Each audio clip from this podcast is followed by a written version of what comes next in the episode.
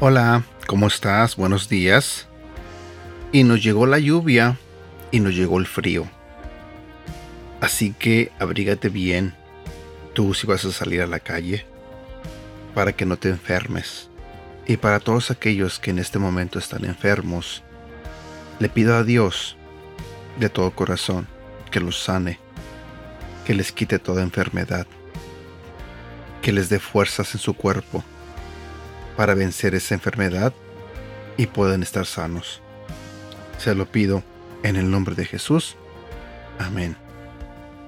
¿Sabes? Hoy quiero compartirte un devocional un poco pequeño, pero al leerlo me gustó mucho, porque nos da esperanza, nos da la convicción de que a pesar de que Satanás intenta mil cosas en contra de nosotros, nosotros tenemos a un Dios que nos cuida y que nos ama.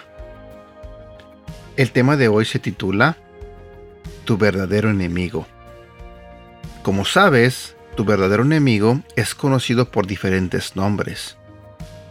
Satanás, el diablo, Lucifer, y de manera muy folclórica algunos le llaman el cachudo. No importa el nombre que le den, lo que importa es que te des cuenta de que su intención siempre ha sido y será alejarnos de Dios. Tratará de convencernos de que lo que Él ofrece es superior a lo que Dios nos da.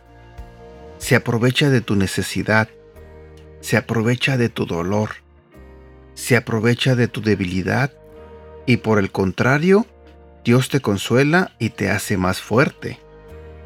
Puede usar lo que tú conoces de Dios o de su palabra para confundirte pero Dios te dará la respuesta oportuna que aclare tu mente y tranquilice tu corazón. Recuerda esto en todo momento. Dios es superior a todo.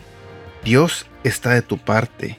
Dios te ama y no permitirá que fracases. Te lo diré nuevamente. Dios es superior a todo. Dios está de tu parte. Dios te ama y no permitirá que fracases. Para que estés preparado necesitas conocer lo mejor posible la Biblia. Debes tener una vida de comunión con Dios y tener la seguridad absoluta de que quien dice la verdad es Dios. Así que te animo y no tengas miedo. Sé valiente, resiste y Satanás huirá. ¿Sabes? Yo sé que muchos de ustedes han leído el capítulo 4 del libro de Lucas.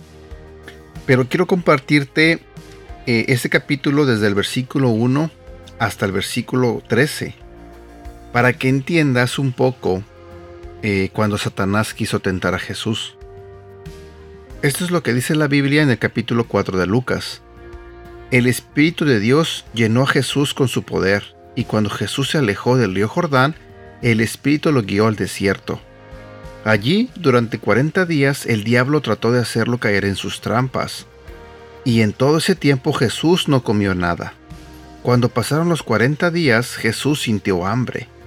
Entonces el diablo le dijo, Si en verdad eres el Hijo de Dios, ordena que estas piedras se conviertan en pan. Jesús le contestó, La Biblia dice, no solo de pan vive la gente. Después el diablo llevó a Jesús a un lugar alto.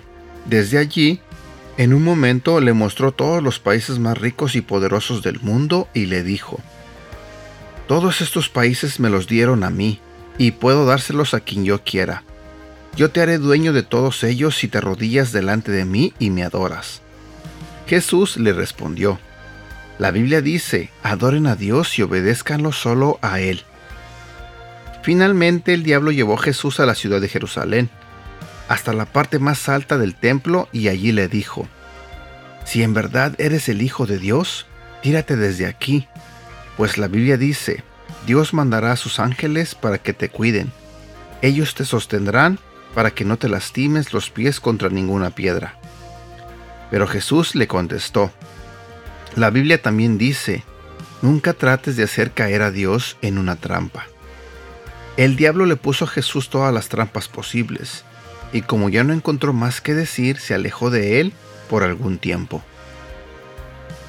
¿Sabes? Al leer todo esto, me doy cuenta de que Satanás usará lo que sea, lo que sea, para hacernos caer. Quizás en este momento estés enfermo o estés teniendo un mal día o tengas muchos problemas en tu vida, en tu familia. Satanás puede meterte ideas en tu cabeza, haciéndote creer de que Dios no te quiere, que Dios no te cuida. O quizás eres una persona que te gusta hacer el bien, pero en tu vida te va mal. Satanás puede hacerte creer que lo que haces no vale la pena y te va a hacer creer que mejor deberías hacer cosas malas, que deberías dejar de ser honesto, que no vale la pena ser ah, humilde, que no vale la pena ayudar a los pobres, que no vale la pena ser íntegro. Satanás hará lo que sea, créeme, lo que sea, por quererte quitar tu paz, por quererte alejar de tu relación con Dios. Pero en esta mañana yo te digo que nada puede contra nuestro Señor Jesucristo, ni Satanás, ni nadie. Así que no lo escuches. No te dejes guiar por sus susurros que te dicen que hagas el mal, que cometas un pecado. Y mejor escucha a Dios, escucha la voz de Dios, porque estoy completamente seguro que al único a quien le importas es a Él, a Dios, y Él no va a permitir que tú fracases. Así que te animo a que no te des por vencido, que creas completamente en Dios, que le pidas ayuda cuando necesites a Él. Y también te pido que conozcas un poco de su palabra, que leas la Biblia. Si te diste cuenta, en el capítulo que te leí, Jesús le respondió con palabras que estaban escritas en la Biblia. De esa manera Jesús le respondió a Satanás. Así que te animo a que leas la Biblia, a que pases un tiempo a solas con Dios, leyendo su palabra. Sé que esto te lo he dicho muchas veces, y quizás te lo voy a decir más veces en el futuro.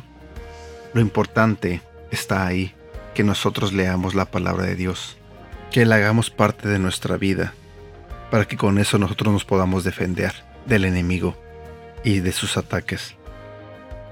Y bueno, espero que tengas un bonito día Cuídate mucho y le pido a Dios que te proteja y que te bendiga siempre. Hasta pronto.